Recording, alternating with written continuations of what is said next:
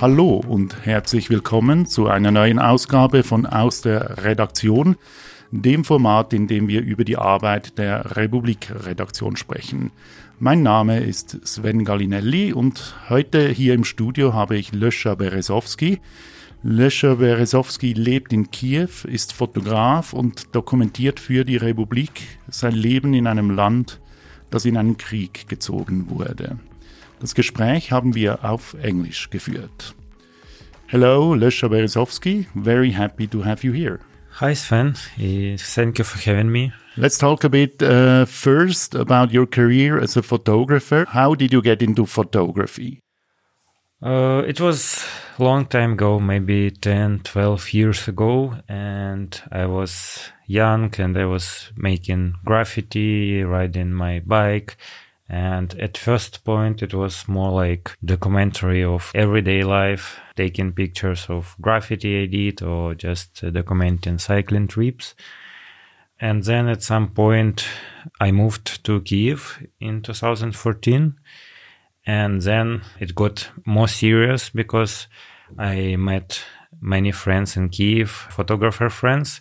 We've been following each other on Tumblr or Flickr social networks for years before. And then we met and photography became more present in my life. And I w- went to photography school of Viktor Marushchenko. It's a good friend of uh, Boris Mikhailov, famous Ukrainian photographer from Kharkiv.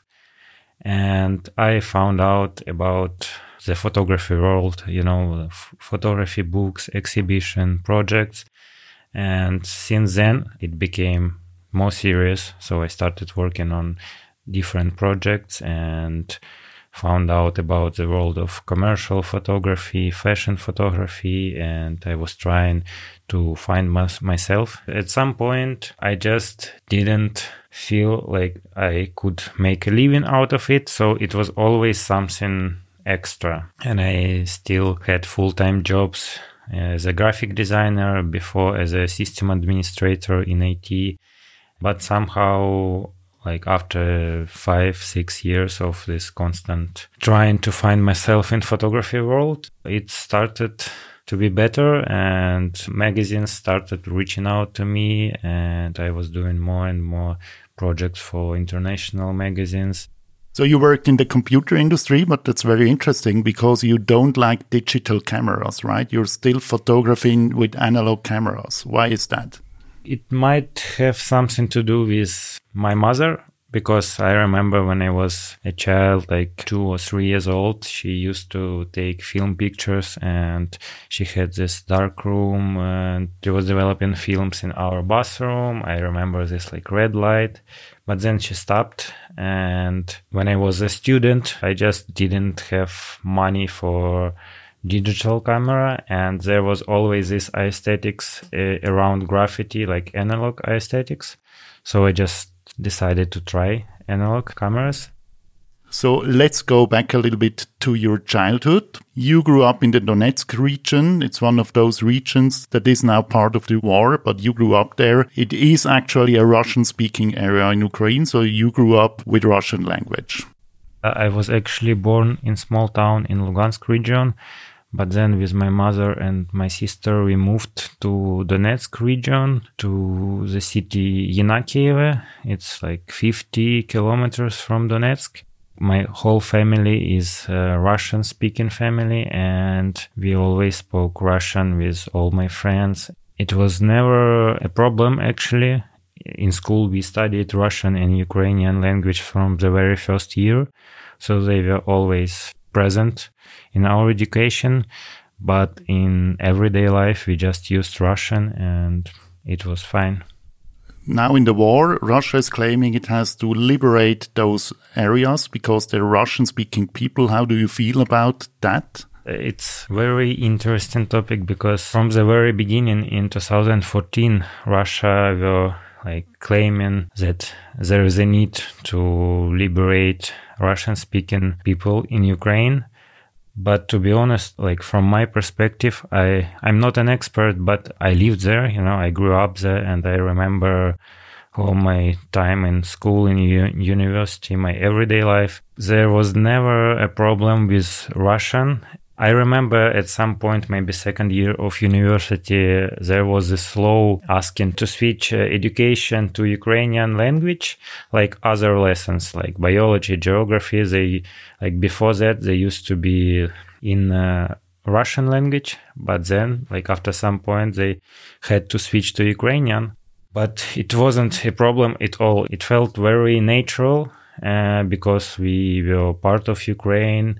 It was our language, and still no one was like pushing us to switch to Ukrainian in everyday life. But uh, when you go to university to study in Ukrainian, it was all right. I remember teachers were switching to Ukrainian. Some of them were quite skeptical about it, but there was no problems about it at all. Do you still have pictures in your mind from your childhood? How did this region look where you grew up? Yes, it's very beautiful and unique uh, in terms of nature because uh, it's very industrial region. We had a lot of coal mines all over the Donetsk region and it was almost different way of living and growing up. We always had this connection with in industrial environment because it was just all over you know the region and we would always go uh, with my friends to some abandoned coal mine just to see what's happening there, you know. And there was this artificial mountains uh, made from the trash from the coal mines. I don't know exact word in English, but they look so surreal. I've been to Donetsk region a few weeks ago and I really wanted to see one of these mountains and I think I'm gonna publish one of these pictures in my next columns, but it's just very unique and different from all other parts of Ukraine. And yeah, it's just different atmosphere, like in every region of Ukraine. You recently went back to the area. You traveled to Kharkiv to document what the war has done to the city. What did you find there when you arrived there? Uh, it was almost new experience for me because Kharkiv uh, was being bombed very heavily from the very first day because it's so close to the border with Russia, and I think they even they had plans for Kharkiv back then in eight years ago in 2014, but they uh, didn't achieve back then, and uh, this year they really tried hard to get Kharkiv. So people in Kharkiv lived in metro for almost two and a half months. I think they only went back home in May, I think, and uh, the metro started working again in May. And since then, Kharkiv lived in uh, this darkness. It was even before recent attacks from Russia when they started destroying critical infrastructure, power plants, and so on. But even before Kharkiv lived in a darkness uh, because it was people, like locals' will to follow this rule to not to use light during the night so it will be less visible for Russian missiles, drones, and so on.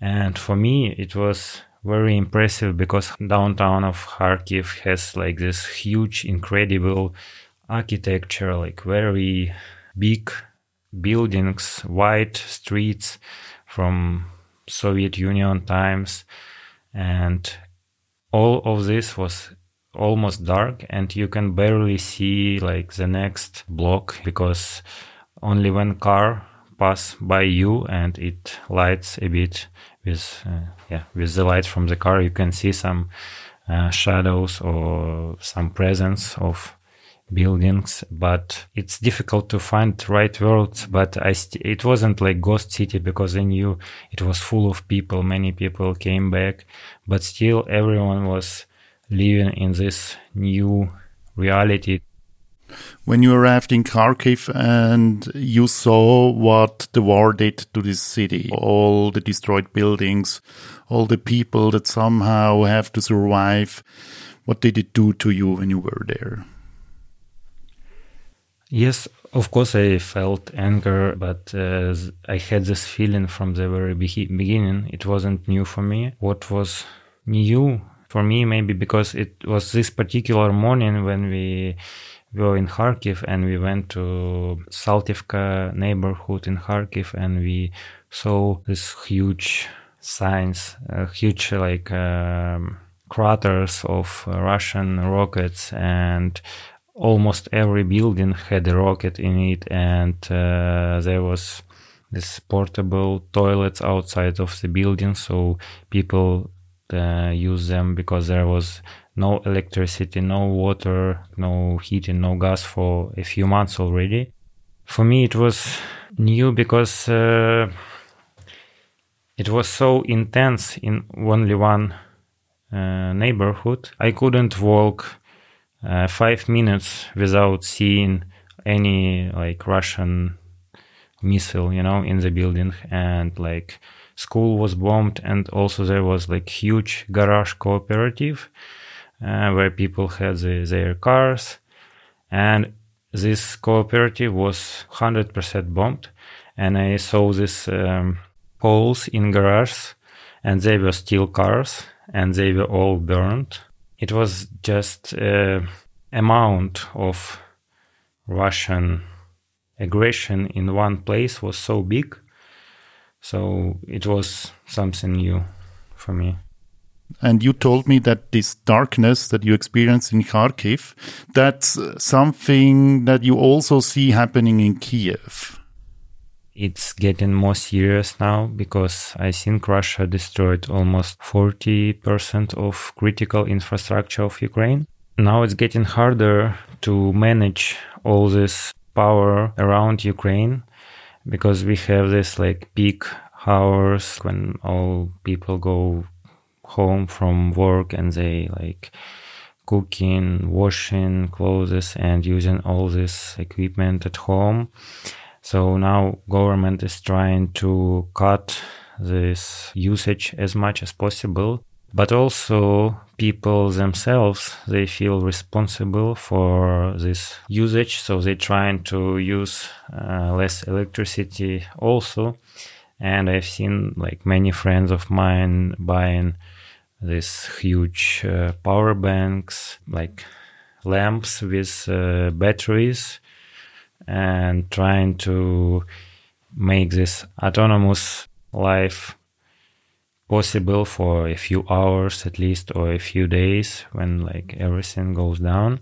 And the city itself also cutting the usage of the electricity by turning down all the lights. Two days ago, my wife Agata told me that she had a dinner with her friend and then she wanted to walk home but it was so dark so she stopped uh, like halfway from home and she decided to go back to her friend because she couldn't even see like uh, a few meters ahead so she was afraid and she decided to go back to her friend and then somehow she managed to order a taxi when the war came, reality changed immediately. You had to adapt to it. You had to change your life. How do you deal with it? How do you survive? It's a hard question because you know for us it's now it's difficult to look from a side because we've been going through it over the last 8 months and it's like constantly adapting to new realities new challenges we are getting used to all these new challenges very fast because of past experience. For example, uh, we have this air raid sirens and they've been like super often lately and you need to go somewhere for example and just a few meters from the metro station on your way back there is an air raid siren and you are like oh, I'm stuck here for another couple of hours, you know? So it's like constantly we trying to use this time in between attacks. It was more chill during the summer. I think people became more relaxed after like few months break without any attacks in Kiev. But two months ago, it started again. Since then, people again turned on this mode of surviving and it's like constantly rearranging your schedule plans according to this but in a way it's uh, interesting you know when you live there and you like went through all this and you are used to it and you think of it like uh, just some challenge you know when I read your column, there's also the feeling that there's a big solidarity, a feeling that everybody helps each other. How important is that? It has like crucial role in this war. It's incredible how did it start in the beginning, you know, because like there were no instructions, no rules from officials except some basic rules like stay in a shelter, like take care of your close ones. But it was incredible how fast people started all this huge movement of volunteering. I remember even when we went to a shelter for the first few nights and we're constantly scrolling all the news, uh, posting something on Instagram, tried to connect some people who needed help. And even I, I remember I spent the whole day trying to arrange some humanitarian aid from Poland because I had a friend uh, who fled uh, to Poland a few days before the war started, and he was there, and he asked me how could he help, and I had a friends who already joined. Uh, territorial defense and they needed some stuff but it was like sunday in poland and my friend was trying to find a military shop in Poland working on Sundays. So he somehow he found owner of some shop and asked him to open the shop only for him. So he brought some I don't know like uh, tactical uh, headphones, some gloves, some lights, and some something like this and he drove it to the border, found some random guy crossing the border, and he gave all the stuff to him and just gave a contact of my friend from Lviv. And my friend, my Ukrainian friend from Lviv, he was like, wow, you shouldn't have done it. It's just random guy. And there are like so many expensive stuff, you know, like for a few thousand euros. But then like this random guy just found my friends and gave everything to them so it was like, you know, so sincere and like everyone worked for the victory. Since then, it developed a lot. Like uh, young people in Kiev working like in some creative fields, they use this whole experience in making this volunteer movement, like digitalize it. For example, there was this chain of cafes, like restaurants, coffee places. I think after a few days after the war broke in, they all connected and started cooking for like militaries, uh, hospitals, everyone who needed food. We also with Agata worked in one of these places for a few days. I don't know how did it happen and why I was actually talking to my friends recently about all this movement and we came to a conclusion that it has something to do with independence of Ukrainian people because we sometimes like we don't have a proper support from the government like back in the years mm-hmm. we had these problems you know like uh, low salaries or low pensions or like bad educational systems so people were always counting on themselves rather than of official help from the government. And that's why I think it was one of the reasons why all this movement started. Let's look a little bit into the future. Let's assume this war will be over sooner or later, better sooner than later. What kind of Ukraine do you wish for the future? What should your country be like after this all is over?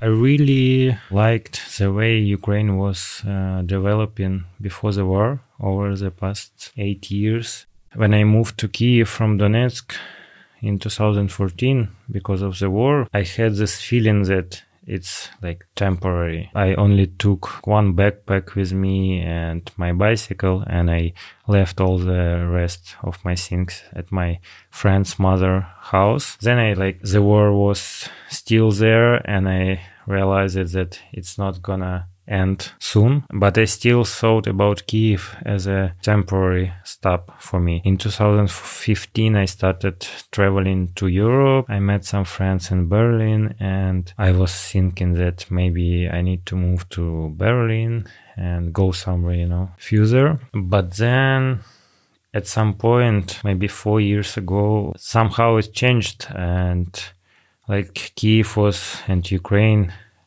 was developing so good. From my very first trip to Europe, when I was meeting some new people, I was always inviting them to Kiev, to Ukraine, and I was telling how interesting and how different it is. But they were always postponing, you know, this visit. And then, then at some point in 2018 or 19, suddenly they like all of them started coming to Kiev and they were like saying me, wow, it's so great here. There was this internet joke that Kiev is a new Berlin and they were like coming from all over the world, from the States. There were some magazines were writing about Kiev, about Ukraine and they finally realized it, how great is Ukraine and it's not that far away, you know, on the east that is just two hours flight from Berlin or from Paris.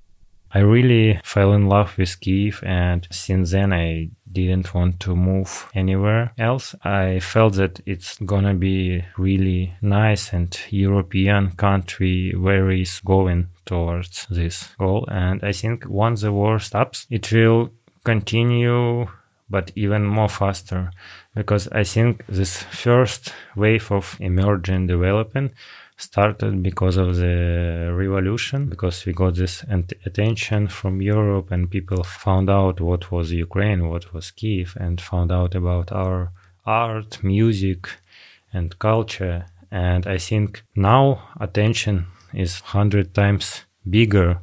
So like 100 times bigger amount of people will come once the war started because they're just you know wait, waiting for it to stop and they like all of them they want to go there and uh, i think this developing will be much faster than before even so let's hope Kiev will be back, Ukraine will be back. Lesha Berezovsky, thanking so much for being with us today. Thank you so much, Sven. And I also wanted to thank all Republik team for this huge support over the last eight months. It was really important, and as many readers commented, I saw some comments. I think it's really helping me to live through this experience by writing the column and taking pictures. So it's very important experience for me and I'm very grateful.